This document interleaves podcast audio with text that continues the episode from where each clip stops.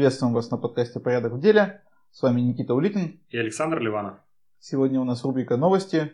Новости, которые с нами случаются, и не только. И первой новостью у нас идет экскурсия на завод «Маяк». Президентская ассоциация Кировской области для своих студентов и выпускников периодически проводит экскурсии предприятиям города и области. И в рамках одной из таких экскурсий мы посетили завод «Маяк». Никита, расскажи, а чем он занимается? Завод «Маяк» – это предприятие, работающее в основном на гособоронзаказ. Также завод производит и гражданскую продукцию, но она сейчас составляет всего 3% от э, производства завода.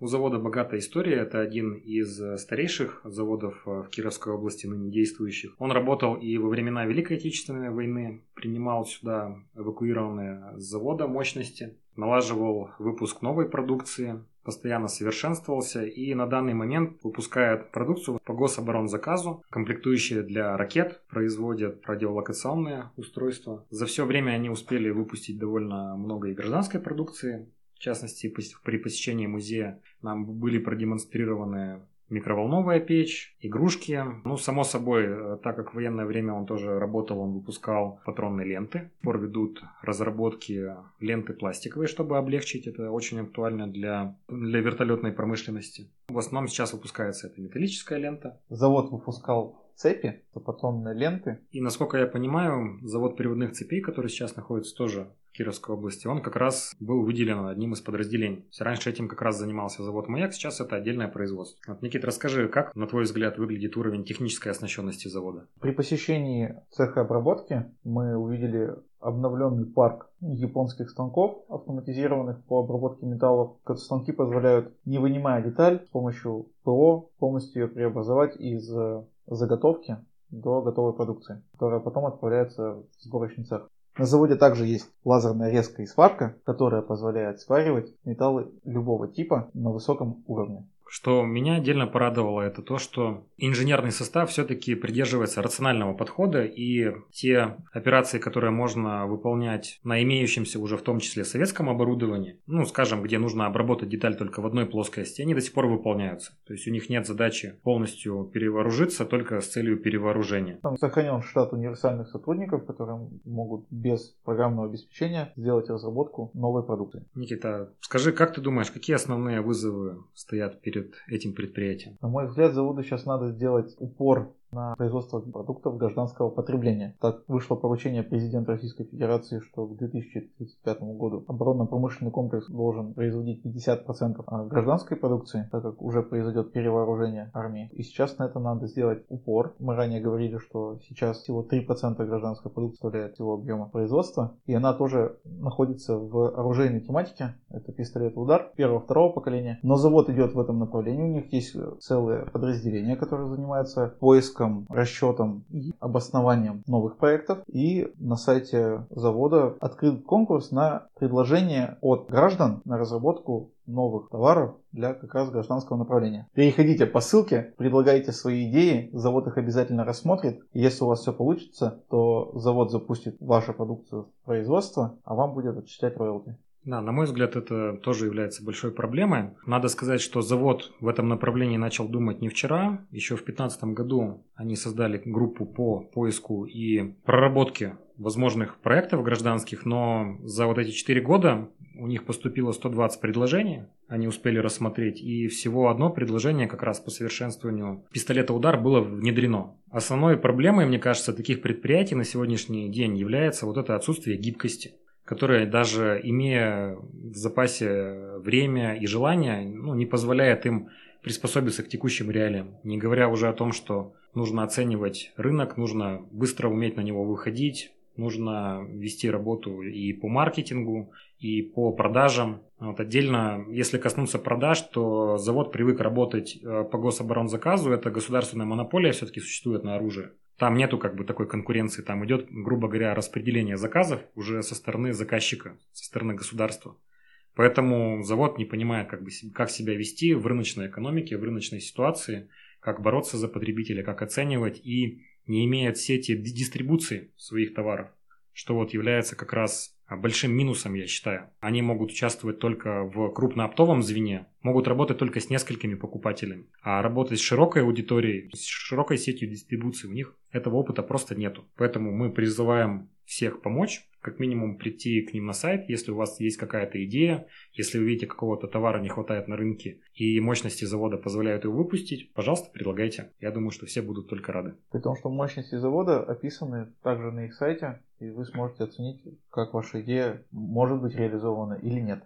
11 октября мне довелось поучаствовать в круглом столе, организованном Вятской торгово-промышленной палатой на тему «Принципы приема бережливого производства». Скажи, пожалуйста, кому может быть полезно такое мероприятие, кому стоит посещать? Такое мероприятие будет полезно специалистам по бережливому производству, да, по производственным системам, те, кто внедряет непосредственно на предприятиях эти инструменты, а также для собственников, которые нацелены на повышение эффективности своих предприятий. Потому что основой внедрения инструментов бережливого производства – это желание собственника. Без желания собственника ни одни инструменты бережливого производства в полной мере внедрены не будут. Никита, расскажи, в каком формате проходит мероприятие? На данном круглом столе у нас была следующая программа. У нас выступали спикеры от администрации области, были спикеры от бизнеса, и они рассказывали о своем опыте и программах, которые сейчас реализуются. Были ли интересные кейсы? Интересные кейсы были. Очень понравился кейс по заводу «Русская механика». Его представлял Трошин Валерий Николаевич эксперт по биржевому производству, который и внедрял инструменты, помогая заводу с повышением эффективности, с сокращением потерь, сокращением издержек. Скажи, зачем они вообще занялись биржевым производством и каких результатов им удалось добиться? Там пришел новый директор, достаточно молодой, после MBA, и у него была нацеленность вывести завод в плюс, потому что у завода были огромные складские запасы, которые они не могли реализовать. Огромная территория, у них от одного цеха до другого расстояние доходило до полутора километров, и плюс вся складская логистика тоже находилась на отдалении. Сборочный цех и конвейер основной тоже находились в разных местах, поэтому основной задачей было сократить транспортную логистику, избавиться от складских запасов и выйти на понятные объемы. Для этого было сделано следующее. Вернули в работу конвейер, определили необходимый запас материалов и заготовок. Запас на работу составлял всего лишь один день, что позволило отказаться от всех складов и сборочных цехов и разместить все предприятие на территории одного здания площадью чуть больше тысячи квадратных метров. Я так понимаю, что они на трансформации на этой не закончили свое дело и дальше стали пользоваться приемом бережливого производства. Да, у них был очень интересный кейс, когда они расширяли свою номенклатуру товарную. До этого они производили только снегоходы. Рынок, он понятен и он сезонный. Снегоходы покупают только зимой, ну или ближе к осени. А лето у них ни в какой степени не затронуто. Поэтому они приняли следующее решение. Они с Тайваня заказали квадроциклы, заказали как конструктор, который нужно собрать самому, так и сборные модели, после чего вместе со специалистами по бережливому производству они со сборщиками несколько раз разобрали и собрали эти модели, все зафиксировав на фотографиях и распределив четко комплектующие, что в последующем позволило ускорить процесс сборки и доставки этих квадроциклов до мест продаж.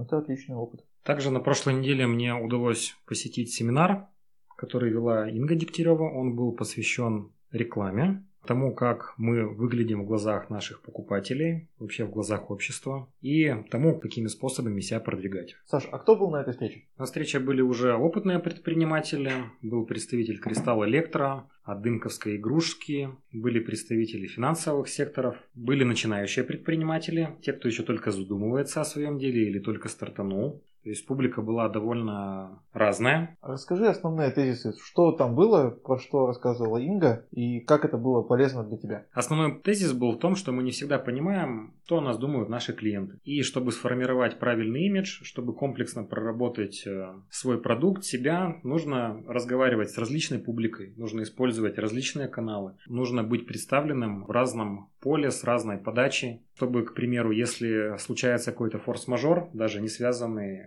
с тобой, чтобы у тебя была какая-то позитивная повестка. Или, например, чтобы отбить какие-то негативные комментарии, чтобы человек, заходя и ища информацию про тебя, не попадал на единственный негатив.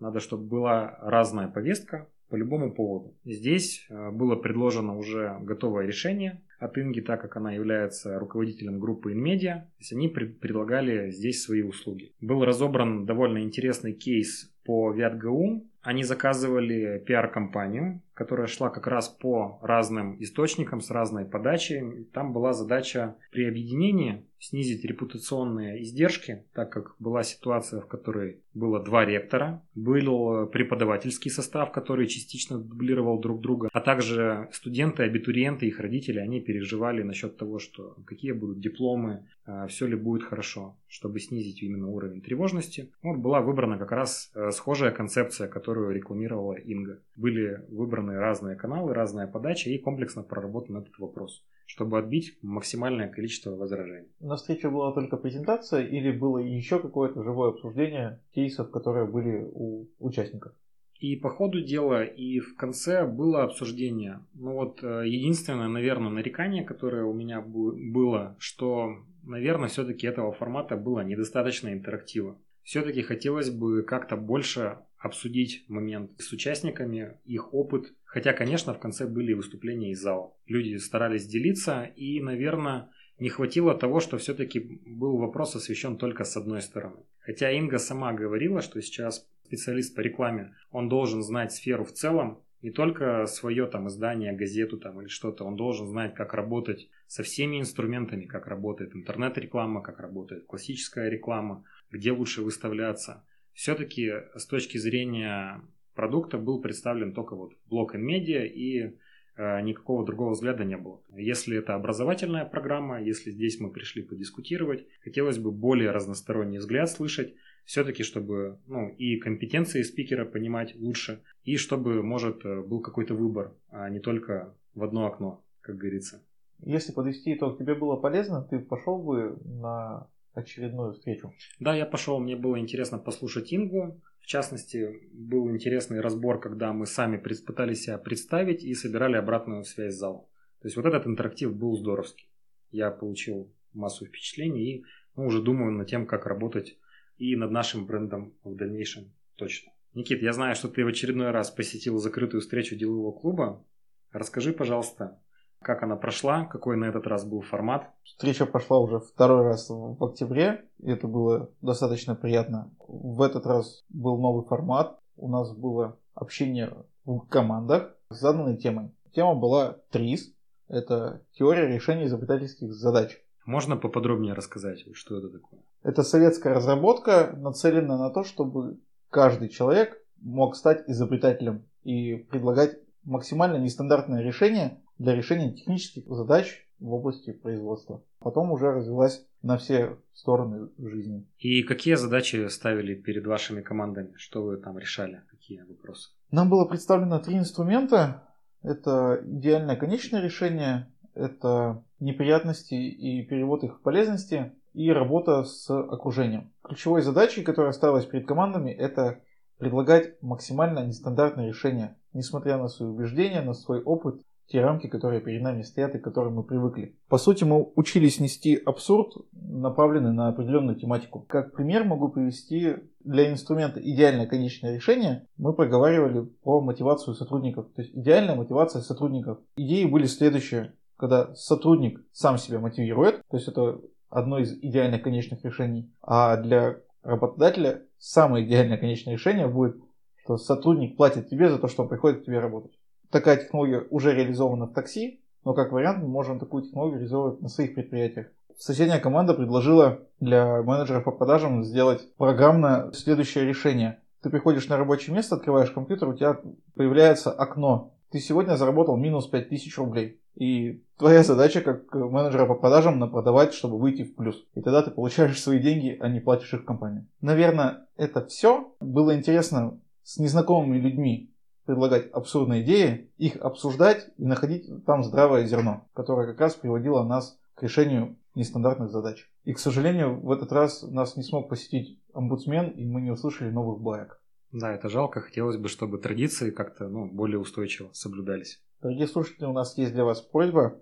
Мы перешли на новое качество звука, обновив наше оборудование. Поделитесь, пожалуйста, в комментариях или напишите в наш телеграм-бот, заметили ли вы разницу И, может быть, есть какие-то моменты, на которые нам сейчас стоит обратить внимание. Да, скажите, над чем нам нужно поработать, мы будем рады любой критике. На этом у нас все. Оставайтесь с нами. Следите за нами в наших группах ВКонтакте и Facebook Улитин и Нейфельд, а также одноименном телеграм-канале «Порядок в деле». До свидания. До встречи.